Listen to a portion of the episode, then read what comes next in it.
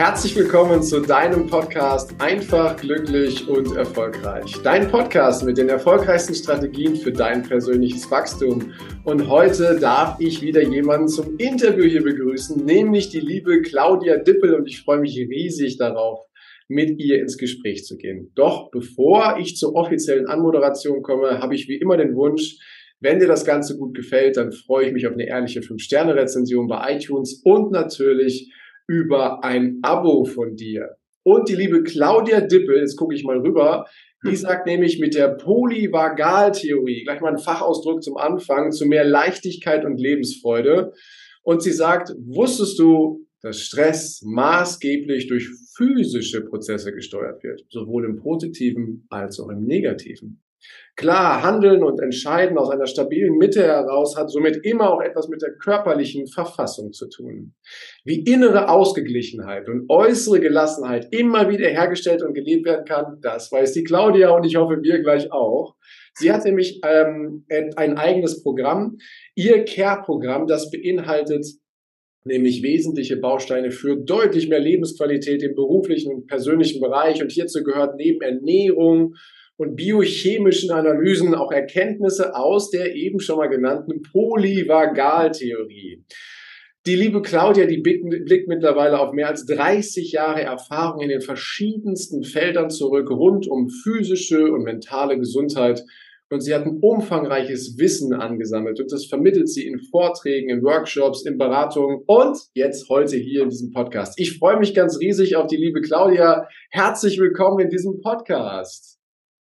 Ja, hallo Heiko und äh, ja, vielen Dank erstmal, dass du mich eingeladen hast und ich äh, äh, erkläre gerne Sachen zur Polyvagaltheorie, weil die ist super spannend, die sollte eigentlich jeder kennen.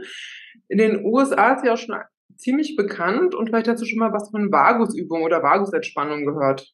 Mhm. Ja, habe ich schon mal gehört, vielleicht noch nicht alle, deswegen sag doch noch mal kurz hm? zwei Sätze dazu. Also ich kann ja, du, also du hast es ja auch noch nicht gehört, Polyvagaltheorie, ne? Du kennst Nein, ja ich habe es eben gegoogelt und dann rausgefunden, was es ist. okay, und äh, dann, äh, ja, ich versuche es mal mit vereinfachten Worten zu erklären, was die Polyvagaltheorie ist. Die Polyvagaltheorie wurde halt von Stephen Porges entwickelt.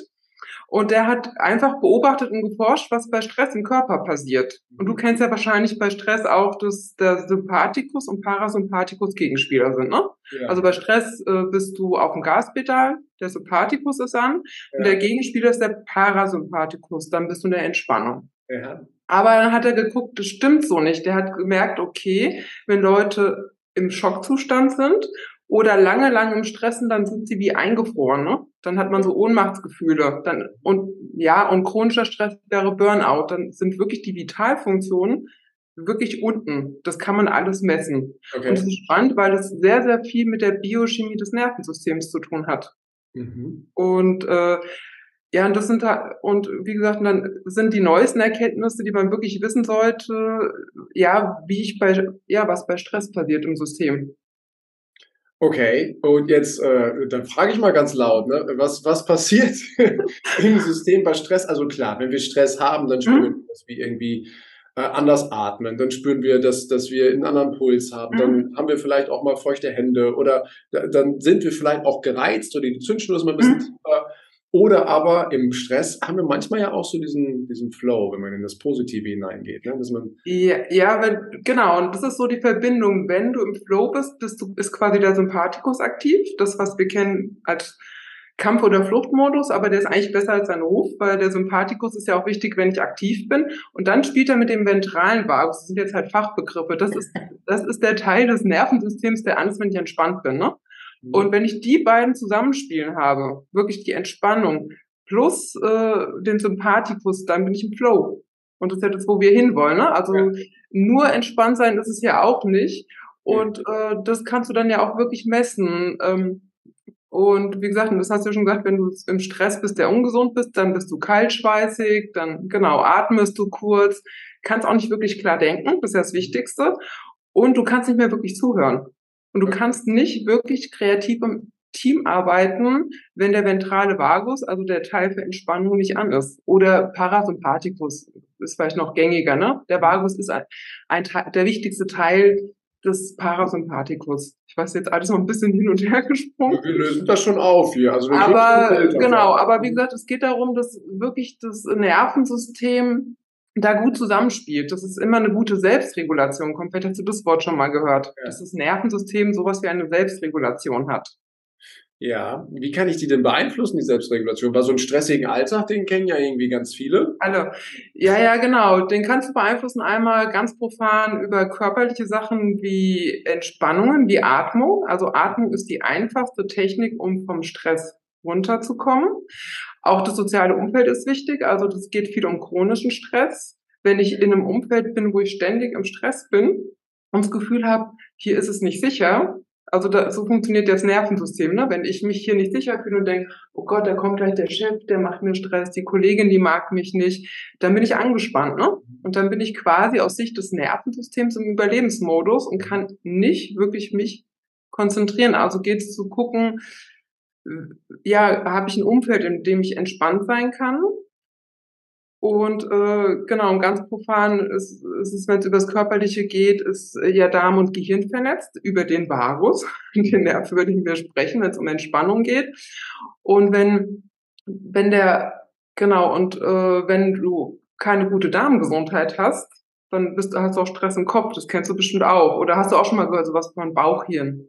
Mhm. Ja, also es wird ja gesagt, dass äh, genau das Bauchhirn, das, was wir, was wir haben, dass da mhm. ganz viel zusammenläuft und das gibt ja auch dieses typische, dieses klassische Bauchgefühl, was wir mhm. haben. Das spielt da sicherlich auch ein Stück weit mit rein. Ne? Also ich nehme schon mal wahr, liebe Claudia, irgendwie hängt alles miteinander zusammen. Genau.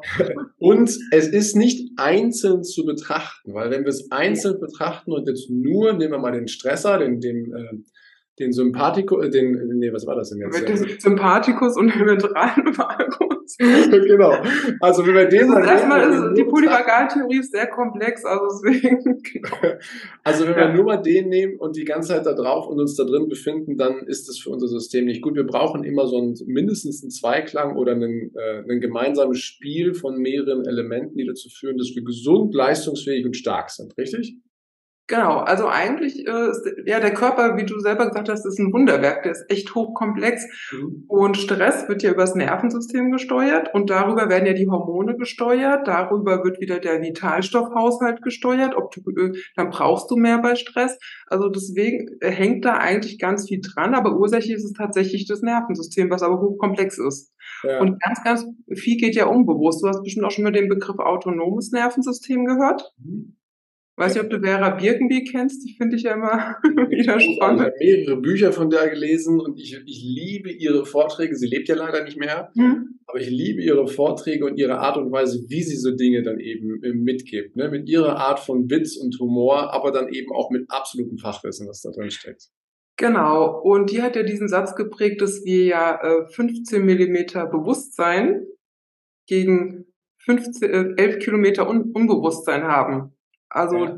dass ganz, ganz viel unbewusst ist und das ist wirklich der Bereich des autonomen Nervensystems. Das geht, Stress geht wirklich unbewusst. Und es hat auch ganz viel mit der frühen Kindheit zu tun. Also das eine ist wirklich über den Körper zu gucken, aber auch zu gucken, was sind die chronischen Stressoren und Programme und eher Schutzmuster als Blockaden. Ne? Also wir nennen es ja Blockaden, aber eigentlich haben wir als Kind ganz viele Strategien entwickelt, wenn die Umgebung stressig war, in der wir aufgewachsen sind, um zu überleben. Und es sind Schutzmechanismen die wir häufig als Erwachsene noch haben. Das sind dann die Sachen, die du als emotionalen Träger kennst, wo du mhm. denkst, vom Kopf weiß ich nicht, warum mich jetzt genau das stresst, aber das ist ein wirklich ein Programm aus der Kindheit, das dich schützen soll, aber es macht keinen Sinn mehr. Mhm.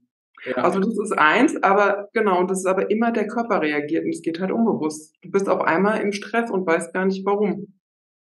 Ja, ich würde mal gerne auf, auf einen mhm. Bereich zurückkommen. Also ich, das ist ja unglaublich komplex und wir werden auch super komplex drin abtauchen in diesem Interview. Aber du sagst ja, dass ähm, Stress maßgeblich durch physische, also durch körperliche mhm. Prozesse gesteuert wird. Äh, hol uns doch da mal ins Boot, wie du das meinst oder wie, wie wir darauf mhm. Einfluss nehmen können. Ja, da bin ich jetzt wieder bei der Polyvagaltheorie. Das heißt, wenn mein Nervensystem im Stress ist, dann ist mein Körper, darüber wird mein Körper ja gesteuert, dann bin ich im Stress.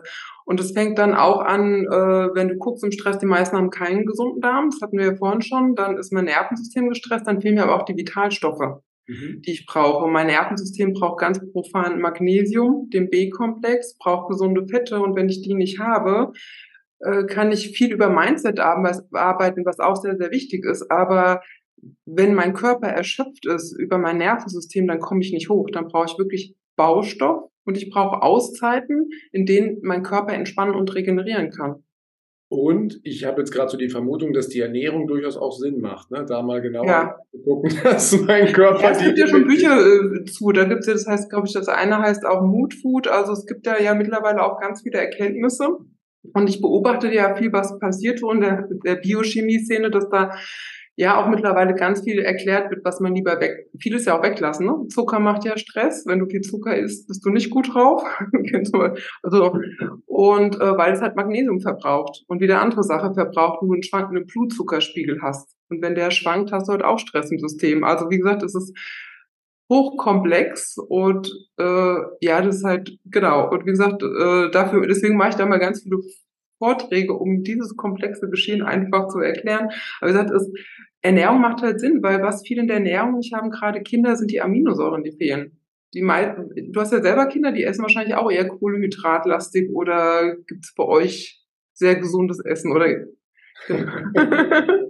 wenn ich fragen darf. Das ist eine Mischung bei uns, weißt du? Das ist ja. eine Mischung. Ähm, natürlich es bei uns auch Kohlenhydrat halt ja. äh, Sachen. Natürlich gibt es bei uns aber auch äh, andere Sachen, gesunde mhm. Sachen äh, oder ähm, in Anführungsstrichen förderliche Sachen. Mhm die allerdings für den Kindergaumen geschmackvoll zu machen, ist nicht immer ganz so einfach. Das ist durchaus eine, eine gewisse Herausforderung, um es mal so zu sagen. Ja. Dementsprechend ist das äh, auch in Schwankungen zu sehen bei uns, was die Ernährung angeht. Ich persönlich lege halt, äh, oder meine Frau und ich, wir legen da großen Wert drauf, was die Ernährung angeht, aber wir lassen halt auch bei den Kindern eine ganze Menge zu. Mhm. Ähm, nicht, dass das in irgendeiner Weise so dogmatisch wird oder so, das, das mag ich dann nicht. Ne? Dementsprechend mhm. ähm, lassen wir bei den Kindern dann eine ganze Menge zu. Und auch wir selber belohnen uns in Anführungsstrichen immer mal wieder mit Dingen, die wir von früher erkennen, ähm, mhm. die auch geschmacklich einfach eine Wucht sind. Ne? Und ähm, dass sie dann nicht immer so hundertprozentig gesund sind, das wissen wir halt auch. So, ähm, von daher nehmen wir, nehmen wir da so ein gewisses Pendel mit ein. Ja, mhm. Mhm. ja und bei Ernährung geht es ja auch nicht ums dogmatisch sein, weil sonst hast du ja wieder Stress. Essen hat ja wirklich viel mit Genuss zu tun. Aber wirklich einmal hinzugucken, was sind die Bausteine, die ich brauche. Ne? Also gerade bei Kindern, aber auch viele Erwachsene, also spricht ja auch nichts gegen gesunde Kohlenhydrate, das sind langkettige Vollkornprodukte. Mhm. Und ähm, aber einfach zu gucken, wie kriege ich wirklich Eiweiße, dass Kinder genügend Eiweiße essen, weil das sind wirklich die Bausteine des Lebens. Und wenn die fehlen, dann hat man schneller wieder Heißhunger, ne? man geht schneller in Unterzucker. Das ist wirklich so eine Philosophie für sich auch. Aber welche Eiweiße haben wir denn da, die gut sind? Also welche Produkte haben, sind, haben denn jetzt genau die Eiweiße, die wir brauchen? Also das, genau, das ist halt auch wieder, das ist ja das Problem. Es gibt kein Patentrezept. Es ist echt. Ist mal so aus deiner Erfahrung. Also, also wenn du sagst, äh, ist Quark ist zum Beispiel gut, ne? Also äh, Quark hat ja, äh, Fleisch halt, äh, also wenn du guckst, Eiweiß sind Fleisch, Käse, Quark, also Milchprodukte, was aber viele nicht mehr verdauen. Mhm. Und wenn du ins Vegane gehst, wären es halt die Hülsenfrüchte. Das wäre ganz profan die Linsensuppe oder was super gutes Aminosäurenprofil hat, sind schwarze Bohnen. Kann man Brownies mitmachen. Das wäre dann die Mischkalkulation. Weil ich denke, gerade bei Kindern bin ich auch nicht für Strenges. Wenn du was verbietest, fangen sie ja wirklich an, es dann woanders zu essen. Und ich bin auch nicht für so eine 100%-Regel, weil das Leben ist nicht hundertprozentig. Also ich finde, beim Essen macht es Sinn, so eine 80-Prozent-Regel zu haben, da weiß ich, das ist Essen, das gibt mir Ernährung, damit bin ich entspannt, kann klar denken. Und wenn ich dann mal Lust habe auf so Essen, was ich als Kind gern gegessen habe, weil es Erinnerung ist, dann genieße ich das auch. Und das finde ich, ist so diese Mischkalkulation und wirklich so ein guter Schlüssel sind eigentlich Hülsefrüchte. Was ja schnell geht, ist ein Humus. Aber auch da muss man heute echt gucken, wer was noch verdaut. Das ist ja echt eigentlich schon so ein Drama geworden, weil ganz viele haben ja Nahrungsmittelallergien oder Unverträglichkeiten und verdauen einfach die Eiweiße nicht mehr, die sie dringend bräuchten. Okay, also das, was du gerade gesagt hast mit Quark, Käse, Milchprodukte, mhm. Hülsenfrüchte, das ist bei uns schon, schon stark ähm, verankert. Das gibt bei uns schon relativ häufig. Was bei uns nicht so oft da ist, ist Fleisch. Also da sind wir echt zurückhaltend, was den Konsum mhm, angeht. Auch nicht. Das ist auch, äh, das glaube ich, auch okay. Mhm. Weil du kannst ja auch über Hülsenfrüchte beispielsweise, kannst ja relativ viel aufnehmen. Mhm. Ich unterstelle jetzt mal, dass wir es tatsächlich verdauen können. Äh, und damit habe ich da diese Basis ja schon mal geschaffen, so dass ich den möglichen Stress aufgrund eines Mangels von Eiweiß gar nicht habe. Ne? Mhm. So, gut, okay. Was gibt es denn noch für Elemente, die, die beispielsweise in meiner Ernährung ähm, Stress auslösen oder was ich tun kann, damit dieser Stress nicht kommt? Eiweiß war jetzt das eine. Was haben wir noch? Äh, was wir auf alle Fälle, also was ein großes Thema ist, halt Zucker. Mhm. Und viele sagen ja, sie essen zuckerfrei. Und wenn man dann aber genau hinguckt, ist es dann halt, wird halt Datteln gegessen, ne? Also in hohen Mengen. Eine Dattel pro Tag wäre jetzt okay, wenn es um Blutzuckerspiegel geht, wenn ich wirklich was erreichen will. Und da geht es auch darum, sich mal wirklich mit zu beschäftigen, wo ist denn überall versteckter Zucker und Fructose ist auch nicht so gut, weil Fructose verdauen viele nicht. Es geht nicht darum, so viel Obst zu essen, sondern eher Gemüse. Mhm weil Zucker richtig Stress macht. Und äh, das ist ein wichtiger Faktor, ein richtig, wichtiger Stressor ist, wenn du ständig Blutzuckerschwankungen hast. Das mhm. weiß nicht, ob du das mal hattest auf dem Kindergeburtstag, wenn die Kinder gerade alle wirklich süßen Kuchen gegessen haben.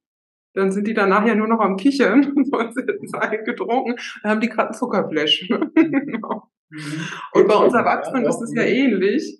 Und äh, wenn das mal ist, ist das alles okay. Aber wenn das jetzt jeden Tag so ist, dass man wirklich dann immer, wenn es tief kommt, zum schnellen Zucker greift, ne? was, was schnell verstoffwechselt wird, dann hat man irgendwann wieder Heißhunger und dann fährt dein Blutzucker Achterbahn. Dann hast du extrem Stress durch deine tägliche Ernährung. Und das ist auch individuell. Da hat auch einer mal, gibt's auf YouTube ein ganz tolles Video, äh, der erklärt wirklich, äh, wie individuell der Blutzuckerspiegel ist und wie wichtig ist, dass der nicht schwankt, weil der wiederum auf die Darmflora geht. Wenn du einen schwankenden Blutzucker hast, freut sich dein deine Darmflora darüber nicht und umgedreht, ne? Also ich sag mal aus eigener Erfahrung, der industriell hergestellte Zucker ist jetzt nicht so das Element, was wir brauchen. Und wann immer ich mhm. ihn irgendwo zu mir nehme, spüre ich tatsächlich dann danach etwas, was du gerade beschrieben hast. Also wenn jetzt mal angenommen, ich würde heute ein Stück Kuchen essen. Ne? Ich liebe im Übrigen Kuchen, das ist ähm, ja, echt was. äh, wenn der, äh, mag wirklich richtig toll. Mhm. Und wenn ich, der kommt aber nicht so oft vor, dass ich Kuchen esse.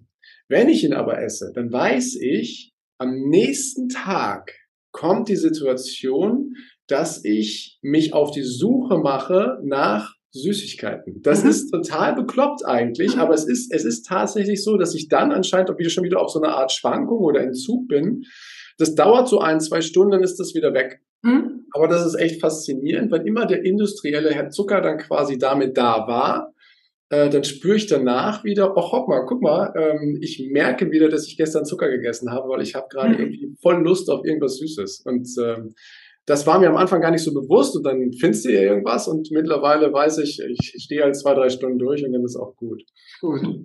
Ja, ja, weil äh, Such, äh, also der Industriezucker ist ein richtiges Suchtmittel. Also der ist wirklich so, dass du richtig Sucht hast und dem zu widerstehen ist halt dann die Kunst. Sonst ist man ganz schnell ja in der Spirale drin, wirklich jeden Mittag wieder den Kuchen zu essen und gegen Mal spricht ja nicht so. Mittlerweile gibt es ja auch wirklich äh, Alternativen. Ne? Es gibt ja wirklich sogar ein ganzes äh, Koch- und Backbuch mit gesundem Zucker. das ist echt irre, was es da alles gibt. Also ich finde sowas ja total spannend. Ja, ja, und äh, da kann man dann wirklich gesunden Kuchen auch glutenfrei backen. Also das gibt's auch, genau. Der, der macht dann satt und du hast keine Blutzuckerschwankungen. Ja.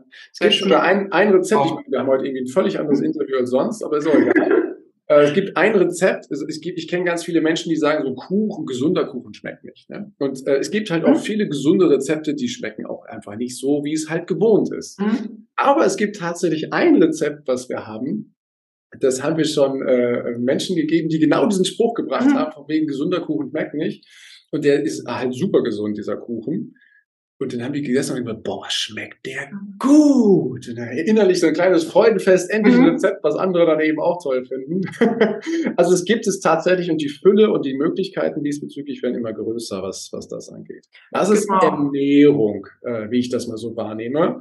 Mhm. Ähm, es ist aber nicht der einzige physische Prozess. Ne? Was haben wir denn noch für physische Prozesse, um quasi unseren Stresslevel in ein Maß zu bringen, womit wir gut zurechtkommen? Also Bewegung ist ganz wichtig. Wir sitzen ja alle viel zu viel. Also wir Menschen sind ja eigentlich gewöhnt, wenn wir Stress haben, über Bewegung den abzubauen.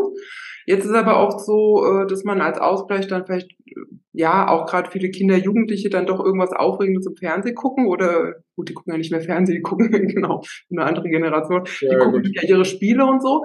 Dann hat das Gehirn Stress und der Körper wird es aber nicht mehr los. Also es geht wirklich darauf zu achten und, und auch als Erwachsener einfach in Bewegung zu kommen oder auch im Büro, wenn man viel im Homeoffice ist, wirklich Bewegungseinheiten einzubauen. Und da gibt es wirklich ganz einfache, gibt auch, wenn es äh, um die Polyvagaltheorie äh, geht, gibt es auch das neurogene Zittern. Ich weiß nicht, ob du das schon mal. Sagst doch mal, was das ist. Das neurogenes Zittern ist einfach, du lässt wirklich gehst, äh, gehst quasi äh, in so eine Überspannung kurz. Das ist eine spezielle Übung.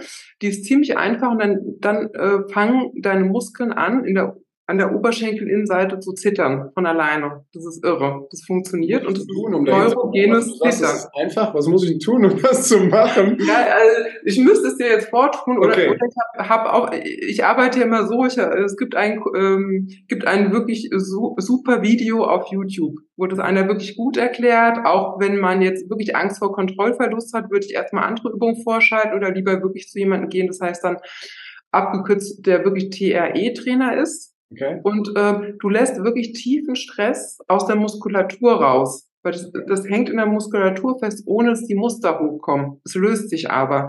Und das ähm, heißt auch deutsches THE heißt der Trauma, äh, also deutsches gut, das heißt Trauma Release Exercises, weil das wirklich entwickelt ist, um Traumata aus dem Körper zu holen. Mhm. Und das ist spannend. Und das ist eine Sache, das kannst du alle zwei Tage maximal fünf Minuten machen und dann hast du viel Stress los. Ja. Und es geht aber auch mit einfachen Bewegungen. Einfach wirklich, ich bin ja Fan von Sachen im Alltag einbauen. Also wirklich dann äh, mal Wege zu laufen, statt mit dem Auto zu fahren oder um den Kopf frei zu kriegen, spazieren zu gehen. Muss jetzt auch nicht schon wieder sein, dass ich mich optimiere, was ja gerade so dann in ist, da noch schnell den Sport mache, das mache, sondern wirklich gucke, was ist Bewegung, die mir Freude macht, die mir Spaß macht und gerade wenn es um Familie geht, äh, zu gucken, wo, wo ist die Freizeitgestaltung so, dass wir als Familie in Bewegung sind und da ist ja immer wichtig, dass die Kinder Spaß haben, dann ist alles gut.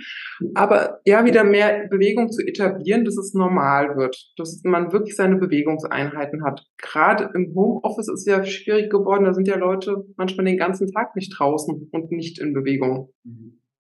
Wobei es eigentlich so einfach ist, ne? Ähm, wir können ja, ja gerade mal eben eine Runde um den Block drehen, in Anführungsstrichen. Und du, wenn ich raushöre, es geht ja jetzt nicht darum, dass du eine halbe Stunde spazieren gehst, mhm. sondern es reichen ja zehn Minuten. Und dann hast du deine, deine Bewegung ja schon wieder, ne? die, die dazu führt. Also nochmal, nur dass ich es richtig verstehe, mhm. Stress baut sich bei uns irgendwie auf durch irgendwelche Faktoren, die wir erleben, die wir haben. Ob das, äh, nehmen wir mal den Job sind, wir haben Meetings, die aneinander hängen, dann haben wir irgendwie Stress und der speichert sich in unserem Körper. Mhm. habe ich jetzt verstanden. Und durch die Bewegung kriege ich das quasi, das Gespeicherte wieder weg. Also ich, ich ver verbrauche es quasi oder es fließt in irgendeiner Weise ab. Richtig? Das war der erste Teil des Interviews. Vielen Dank, dass du dir bis hierhin die Zeit genommen hast. Und gleich geht es weiter. Ich wünsche dir viel Spaß mit dem zweiten Teil.